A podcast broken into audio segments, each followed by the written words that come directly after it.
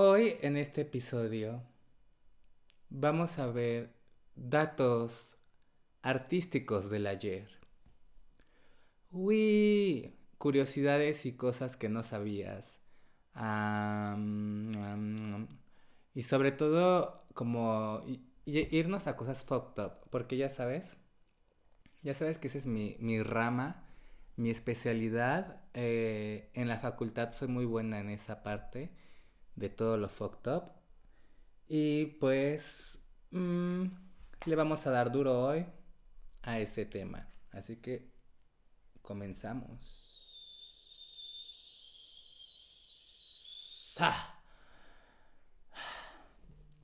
El primer dato de hoy.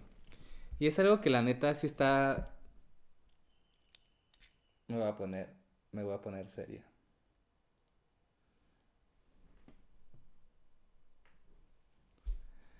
Las Tattoo tenían 14 y 13 años en All the Things She Said, el video musical, que nos despertó a todos esa curiosidad homosexual y nuestro lado lésbico al 100%.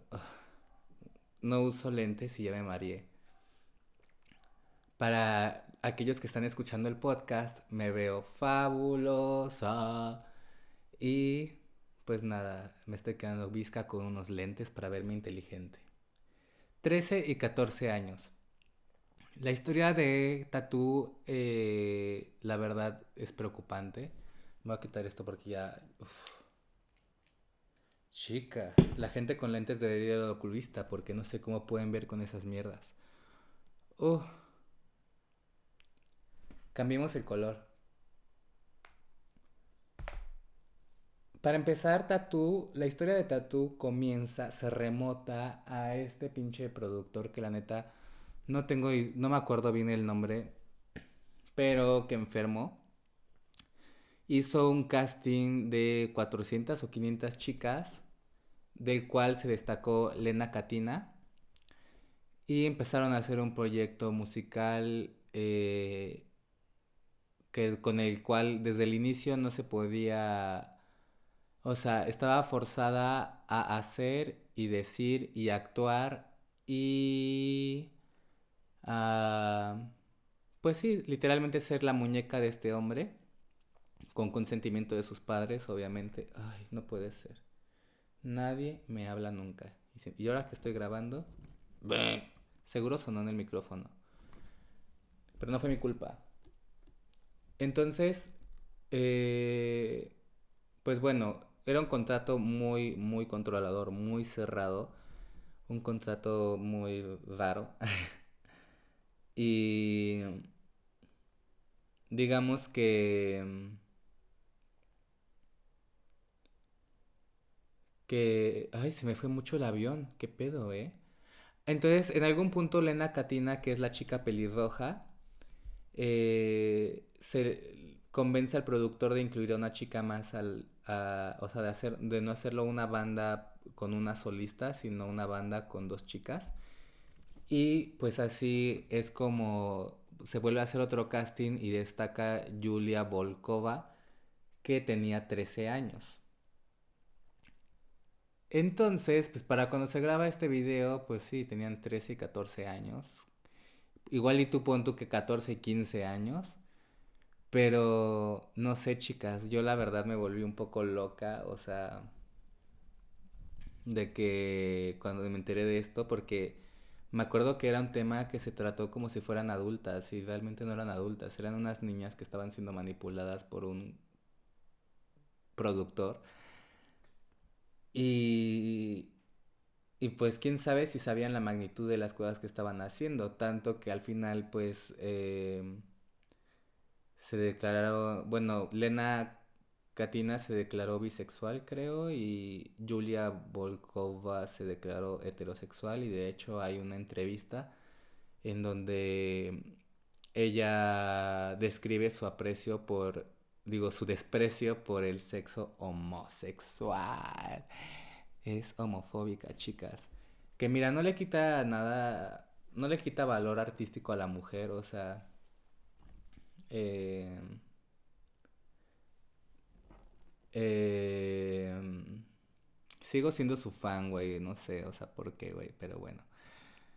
Eh, y, digamos, a esta mujer igual, eh, se, o sea, tipo, ese era el contrato, ya sabes. Durante todos estos años ellas no podían hablar de su sexualidad, tenían que pretender que tenían algo entre ellas, etc, etc. Y esto generó odio entre ellas, obviamente. Y, pues bueno, ese es el primer datazo. Eh, la entrevista de Julia la pueden encontrar en YouTube. Y, y así. Bueno, no sé, nos movemos. Alto. Antes de. ¿Se imaginan? ¿Se imaginan el pedo que sería hoy en día con lo políticamente correcto? Esto de tener a unas niñas de 13 y 14 años en un movimiento eh, que involucra el descubrimiento o el eh, o la abertura sexual hacia, hacia lo que sea. Simplemente dejemos de lado el, la homosexualidad o lesbianismo del video y simplemente nos, hay que pensar, o sea, cómo sería hoy en día, qué reacción tendríamos, porque la verdad, el público de antes era bien morbosos, bien morbosos, y ahorita les voy a dar una lección, van a ver, porque me lo estoy guardando y me lo he guardado durante mucho tiempo y hay una hermana a la que merezco darle justicia. Ah, pero eso es al final del video. Lo mejor siempre viene al final. El otro datazo. Alice. ¿Se acuerdan de esa muñeca hermosa, cyborg, perfección andante francesa, Alice? Que se hizo famosa, creo, después de salir en los premios Eurovisión bueno, ¿qué onda con Alice? Ahí sí. Yo la verdad, esto es, es, un dato real eh, y un poco lo que yo creo, ¿no? El dato real es que... Espérenme. La... La... La inspiración más recurrente de Alice en sus canciones, porque ella pues sí, sí participa en la en la en los lyrics de la canción. No sé qué tanto participe. Ah, qué rico mis dedos. A los que les guste cómo truenan los dedos.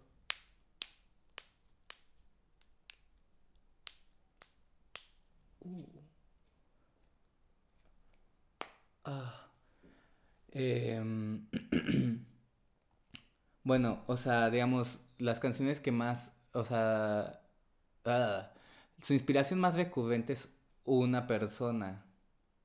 Se podría decir que es ah, la, eh, la primera influencer de la historia. No, no es Kim Kardashian. Nope, no es Paris Hilton. Estamos hablando de Edie Sedgwick. ¿Quién es? Bueno, ¿quién era Edie Sedgwick? Oh my god. Edie Sedgwick ah, fue la musa más ah, emblemática, por así decirlo, más icónica y representativa de el artista Andy Warhol. ¿Qué pedo con, con Edie Sedgwick? Bueno, Edie era una gran fanática de Andy Warhol cuando estaba de que en la, o sea, cuando estudiaba ella arte y pues era como esta nueva devolución de arte del arte pop y así, vamos a cambiar de color. Porque nos vamos a poner intensas. Long story short, ella conoce a Andy Warhol y Andy Warhol queda desde el inicio ah, cautivado por la belleza de Edie y sobre todo su actitud, ya que Edie era, una del, era hija de una de las familias más acaudaladas y posicionadas de la élite de Nueva York. Gossip Girl, chica, XOXO. Y este... Entonces, obviamente, para empezar, antes de que Edie lo supiera, Andy Warhol siempre supo quién era ella. Y al acercarse a ella en una fiesta, en, creo que era una exposición, una fiesta, no sé, en algún lugar del Nueva York se acercó, se, o sea, estuvieron en el mismo lugar. Y pues él se presenta con ella, ella presenta su admiración y se vuelven muy cercanos y de un día para otro Andy Warhol no la suelta. Eh, hay que recalcar, yo creo, el perfil de Andy Warhol en muy pocas palabras. Eh, Andy Warhol era una persona sobria. Eh, una persona que experimentaba el arte a través de otros artistas con la famosa Factory, que era como su donde, o sea, su taller de arte, pero pues él realmente dirigía, ¿no? Obviamente él tiene sus propios créditos y méritos, no digo que no, o sea, no me va, no es una clase de Andy Warhol, estamos Lolita ya la basta, me está me está poseyendo. Esto no es una clase de, Andy Warhol, sino estamos hablando de Edie Sedgwick y cómo inspiró a Alice. Entonces podemos ver en el video de Je aimerais, o como se diga, le tun, tun, tun, tun. Ay, ya no me acuerdo cómo iban los, los violines. Tun, tun, tun, tun, tun. Ya, la, la, Ay, no me acuerdo. Whatever. O sea, su primer, su primer single. Lo voy a dejar ahí abajo. Bueno, o sea, por el que más se hizo famosa su primer así, ya sabes. Gran, gran, gran, gran single mundial. Fue este que no, no puedo pronunciar. La verdad, era un poco mala en las clases de francés y me da una pena. Eh, en donde ella describe, o sea, mucha gente nunca entendió la letra como tal y yo durante muchos años también pensé que era una letra un poco vacía Creo que el nombre de la canción es como Me tienen harta o algo así. Y simplemente habla de una chica que está como en su tina, en un baño de burbujas, disfrutando de la vida y de ser preciosa y bla, bla, bla, bla, bla. Y luego que está harta de, de los prejuicios y está harta de que todos la miren y, y le pongan como etiquetas, etc, etc, etc, ¿no? Y en el video musical podemos ver que está Alice como eh, encerrada en un cubo de cristal y donde ella juega y donde ella es fotografiada y ella avienta una cámara y, y, para empezar, digamos, la cámara que ella avienta en el video es ah, hace referencia a una sesión de fotos de Edie que Andy le tomó ah, con ese modelo de cámara. Y ¿Y cómo se dice? ¿Y por qué, por qué representamos, por qué se, está representando a Edie de esta forma? Bueno, porque no todo fue una maravilla para Edie y no y Andy Warhol no fue un gran director.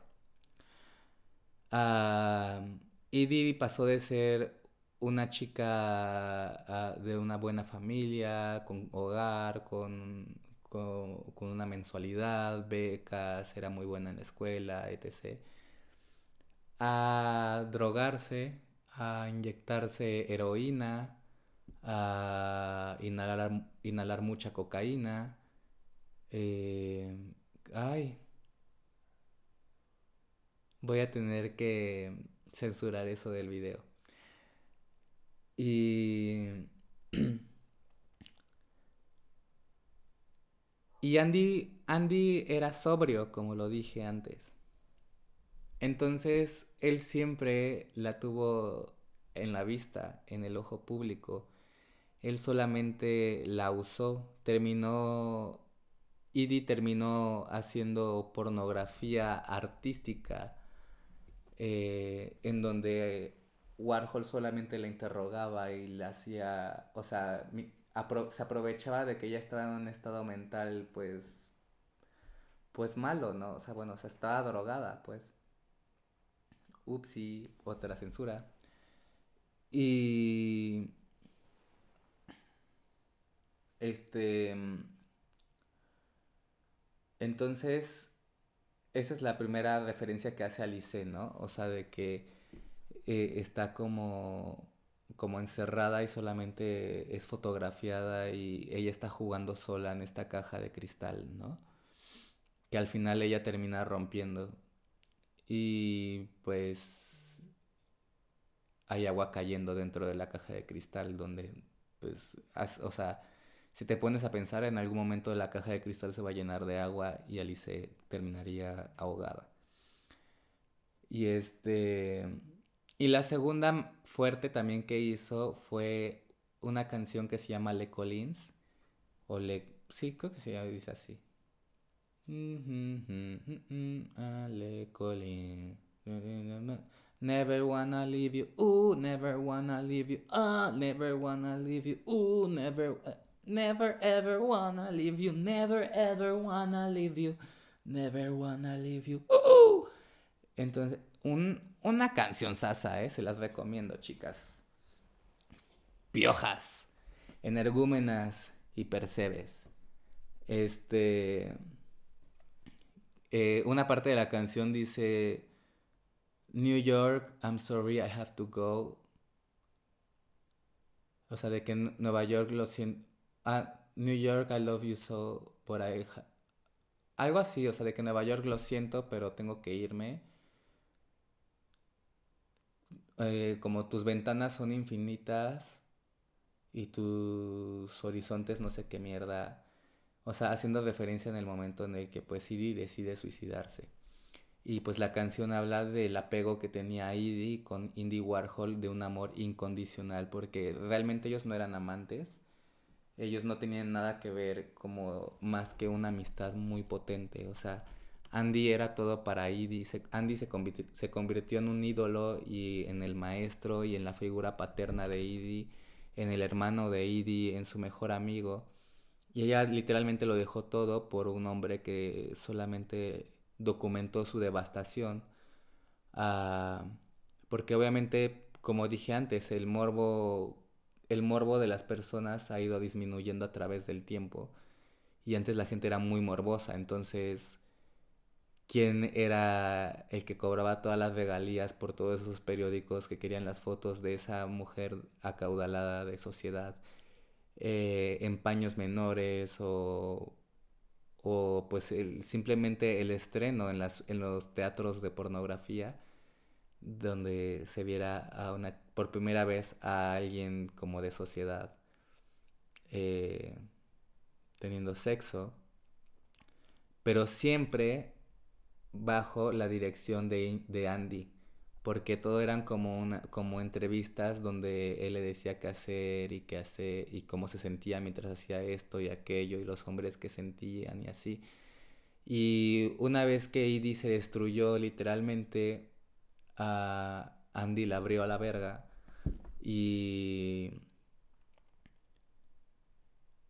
y pues para empezar pues sus papás los papás o sea, ya para este, en este momento ya los papás de Edie le habían quitado de la herencia, le habían quitado su, su pensión, ella era muy droga, era muy adicta a las sustancias.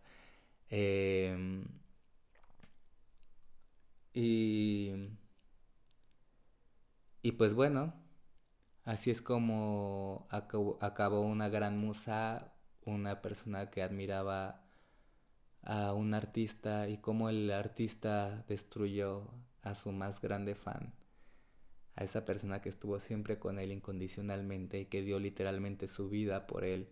Porque chicas, o sea, ella fue la inducción de Andy en la fotografía y en el, en el filme, y, recordemos que el filme, el cine no, es que no digo cine porque lo que hacía Andy no eran películas, sino era cine. O sea, no, no entra en el formato del cine. Eran filmes, ¿no? Y este, ni siquiera eran películas porno. Eran filmes. Y... Y pues ya se me fue el pedo. Pero bueno. Ella lo dio todo por su ídolo. Y pues eh, es algo que nadie sabe de Alice y creo que está muy, muy, muy chingón que haya tomado ella estas referencias, esta inspiración, esta historia, porque a pesar de que hay una película muy buena eh, protagonizada por Sienna Miller, que se llama Factory Girl, Eh, se las recomiendo un chingo porque te, o sea, pues sí, es una mirada a la industria y sobre todo es una mirada a, a este cabrón, güey. O sea, neta se pasó, se pasaba, o sea, se pasaba. No sé si, si este se va a ver bien con la pantalla verde. Lo voy a dejar rosita. Uy. Y este... Y bueno. Y ahora sí. Piojas. Grillas. Salamandras. El verdadero, el verdadero tema de hoy. Britney Beach. It's Britney Beach. Les voy a dar una maldita lección porque estoy harta. Estoy harta. Oh, estoy muy harta de que. De que nadie ya recuerda cómo todo el mundo hizo mierda a Britney Spears. Y para esto tengo los recibos, perras.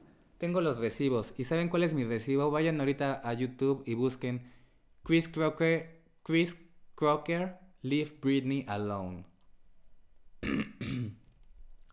¿Qué vemos en este video? Vemos a, a, un chico fanático de Britney Spears destrozado por el acoso que la mujer vivía, el acoso que, por el cual ahorita se está haciendo justicia. Em, y mientras tanto, ¿qué fue de Chris Crocker? Una, un chiste mundial todo el mundo se burló de él y todo el mundo pensó que es, o sea, llorar por, por la situación de Britney era una estupidez, no sé. O sea, realmente el hombre era un chiste. Y, güey, nadie le ha dado las gracias, nadie, nadie, o sea, nadie ha dicho de que, güey, este fue el primer, eh, el primer, este, ¿cómo se dice? Ah, personaje públicamente en llevar el Free Britney. Leave Britney alone, bitch. Y nadie le da este reconocimiento, güey. O sea, de qué chica. Es que este tema. Es que con Britney nadie se metió. Nadie se debe haber metido nunca. Necesito una coca. Una Coca-Cola. Para que se me suba el azúcar. O sea, güey, o sea, ahorita sí, ¿no? O sea, todo el mundo, ay, sí, no, pobrecita, ay, no, que no sé qué, ay, sí, es que nunca estuvo loca. Ah, pero hace unos años, perra. O sea, en el, en el video de Gimme More, la mujer se ve fantástica. Yo me acuerdo que todo el mundo decía que estaba obesa. Ya después pasó lo de los MTV y así, y pues sí salió gordita. Pero, güey, en el video de Gimme More simplemente no estaba tan mamada como en I'm a Slave for You o I'm Not a Girl, pero se ve deliciosa, o sea, de que hoy en día lo ves y es como de que, güey, o sea, ya quisieran las artistas tener ese cuerpo naturalmente, ya que hoy en día pues todo es cuchillo y cuchillo y aguja, cuchillo y aguja. Y entonces, neta, los medios fueron muy culeros con ella. Todavía cuando salió un Womanizer también se le criticó el cuerpo. Y se le criticó de que según tenía los hombros muy anchos, pero es como de que chica, o sea, es madre, o sea, todas las madres se les hacen los hombros porque cargan a sus hijos mucho tiempo y así. Y... Y ahora todo el mundo actúa como si realmente en el pasado nadie se haya burlado de ella y como si en el pasado o sea, los que la defendíamos y decíamos de que, güey, esto es una injusticia, es una esclava de la, de, de, la industria, o sea, es una muestra de la esclavitud en los medios masivos y nadie lo está tomando como tal y nadie se está dando cuenta de que este podría ser eh, el inicio de un nuevo comienzo en la humanidad, de dejar la esclavitud.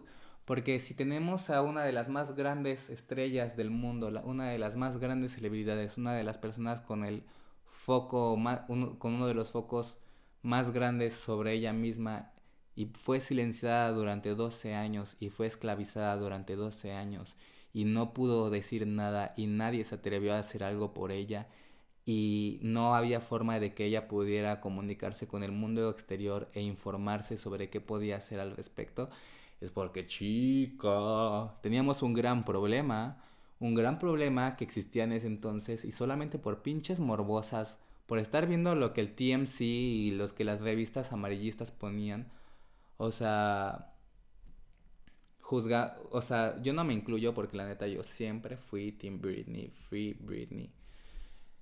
O sea, yo siempre fui una, una leal admiradora y siempre la vi con mucho respeto porque, güey, siempre se me hizo muy increíble su trabajo. O sea, siempre me di cuenta de que había una, una historia muy, muy tronada atrás de los lyrics. Este, de que I'm a slave for you. O sea, de que si ves los lyrics ahorita, chica, qué escándalo. O sea, literalmente habla de cómo era obligada por sus padres a, a sexualizarse. Y cómo tenía que, o sea, todos los lyrics, todo lo que ella quisiera hablar tenía que ponerlo en un, ya sea en un, en un referencial a los hombres o un referencial al sexo. Toxic, que resulta que habla de su mamá. Oh my god. Pues nada, chicas, o sea, ese era el último tópico de hoy y es una bofetada para todos porque porque fueron, o sea, la neta todo el mundo se portó súper injusto con Britney y ahorita sí ya, ay, sí, y todavía tienen el descaro de criticarla porque publica cosas raras en Instagram y cosas con bebés y así, es como de que, güey, ¿cómo te sentirías tú si ya no pudieras tener hijos después de que te forzaron a a no poder tener bebés? ¿Me explico? Ay, sí. Porque bueno, no quiero decir nada que esté fuera de las palabras de, de las palabras de Britney, pero ella lo ha dado a entender muchas veces. Y es, de hecho hasta en entrevistas y en el carpool que hizo con este Seth Rogen, no me acuerdo, un, un presentador de un programa, de su propio programa en, estado, en UK, en Reino Unido, o sea, ella está tirando todo el tiempo indirectas de que solamente quiere embarazarse otra vez y así.